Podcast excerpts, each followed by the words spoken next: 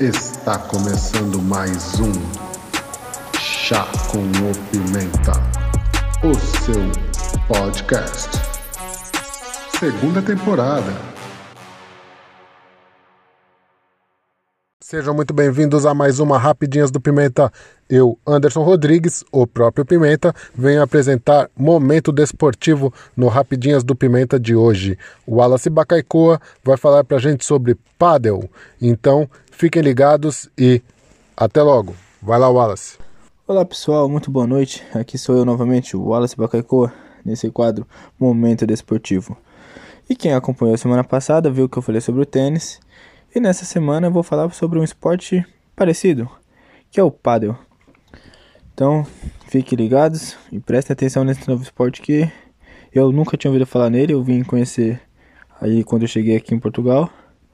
Não sabia que já tinha algum tempo e espero que vocês, que vocês gostem da, da história dele. Então, galerinha, o paddle. O paddle é um desporto de raquete praticado em pares.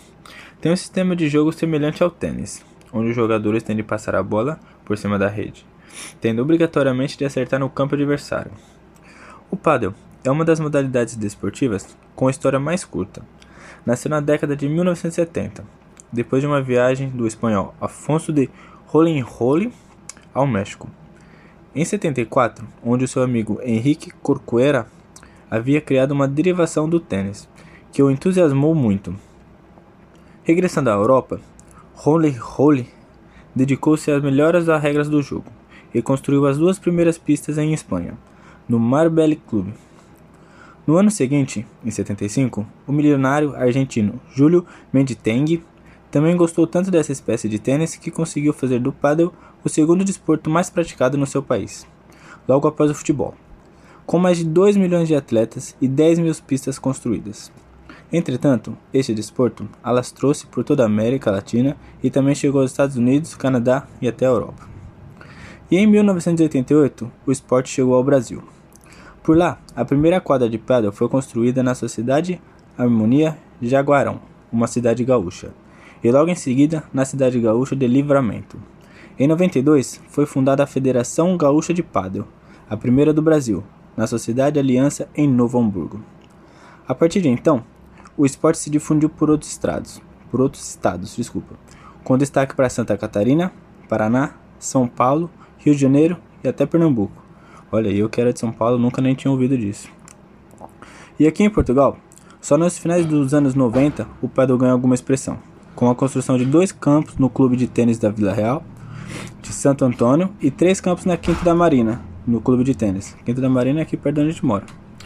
O primeiro de, de todos tinha sido edificado pouco tempo antes, na capital, do, na capital, em Lisboa, o Racket Center. A grande figura do paddle português é o Miguel Oliveira. Ele está hoje no ranking 66 no, no ranking do World Paddle Tour. A modalidade está em crescimento em Portugal, estimando-se que o número de praticantes esteja a aumentar na ordem dos 80% a cada ano, perfazendo já um total de 100 mil. E uma coisa também, o padre pode reclamar as suas origens nas tentativas feitas desde os finais do século XIX, com os marinheiros ingleses. Eles tentaram adaptar o tênis às condições exíguas dos navios em alto mar. Imagine-se um tênis jogado dentro do navio. Devia ser muito maneiro. então, galera, agora eu vou explicar mais ou menos como que se joga. A história do padre é semelhante ao tênis.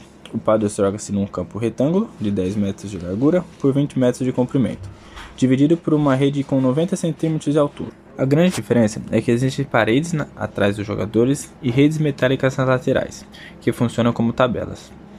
O piso poderá ser de cimento poroso, materiais sintéticos ou relva artificial, da cor verde, azul ou terracota. A bola usada aqui é de borracha e é obrigatória a utilização no punho da raquete de uma corda ou uma correia para prender ao pulso, como proteção contra como proteção contra acidentes, para evitar que a raquete né, voe do seu controle. O serviço é feito para os espaços demarcados, tal como no tênis. E o sistema de pontuação também é semelhante à modalidade que deriva. A lógica do jogo é a mesma do tênis, alternando os elementos do par, com a vantagem de poder deixar a bola bater numa tabela depois de tocar no solo, onde também só se pode bater uma vez. São permitidos vôleis, que é devolver a bola para o meio-campo adversário sem deixar a tocar no seu campo, exceto no serviço. O serviço seria o, o saque, né? O início da jogada. E em 1992, nas instalações da Expo de Sevilla, realizou seu primeiro campeonato do mundo com a participação de 11 países da América e da Europa. A pontuação e as regras são muito semelhantes ao tênis. A principal diferença é que, no paddle, o golpe da bola durante o serviço é feito por baixo, né? o saque é feito de uma forma de, de baixo para cima. As bolas podem ser devolvidas depois de saltar as paredes de vidro, como no squash. As regras permitem o uso das paredes laterais e traseiras, o que significa que o comprimento dos pontos é maior do que uma partida de tênis. Os pontos são ganhos mais pela estratégia de, do que pela força. A partida de paddle é composta de sets. O primeiro a ganhar 3 sets é o vencedor. Cada set é composto por jogos. E em cada jogo há um jogador que serve, que vai alternando. Por sua vez, os jogos são compostos por pontos, que são 15, 30 e 40. Acho que é a mesma pontuação do, do, do tênis, né? O primeiro a vencer 6 jogos com uma diferença mínima de 2 em relação ao seu adversário é o vencedor do set. No caso de nenhuma das equipes ter uma vantagem de 2 jogos quando eles atingirem 6, o primeiro que marcar uma diferença de 2 pontos ganha o set. A pontuação dos pontos é bastante específica. Quando um jogador ganha seu primeiro ponto, sua pontuação é 15, quando ele ganha 2, são 30 e quando ele ganha 3, são 40. Por exemplo, se o servidor desse jogo ganhou 3 pontos e o receptor 1 ponto, a pontuação é 40 a 15. A pontuação do servidor é sempre nomeada primeiro. Quando ambos os jogadores empatam às 40, é dito que há vantagem nula ou igual. O primeiro jogador ou equipe que ganhar um ponto após o empate atinge uma vantagem e, no caso de ganhar o próximo ponto, ganha o jogo. Caso contrário, ele volta à vantagem nula até que a diferença de 2 é alcançada nos pontos. O jogador que ganha o set é aquele que consegue fazer 6 jogos, com uma diferença de 2 jogos. No caso, atingir 6 a 6, há uma disputa no tie break.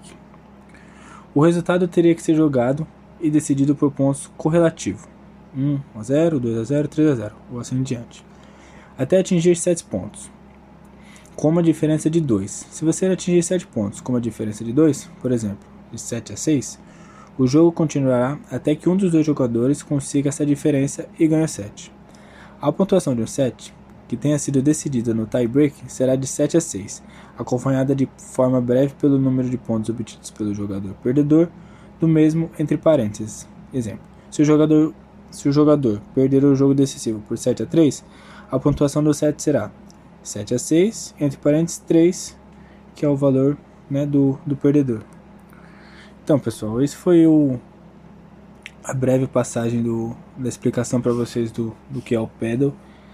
Eu acho que a, as regras assim e a pontuação são bem parecidas do ao tênis, com algumas diferenças, né? Que a bola pode bater na parede e né? Tipo, a, eu acho que a bola também, pelo fato de ser de borracha, acaba sendo um pouco mais leve as jogadas, não é com tanta força, né? Como explica ali.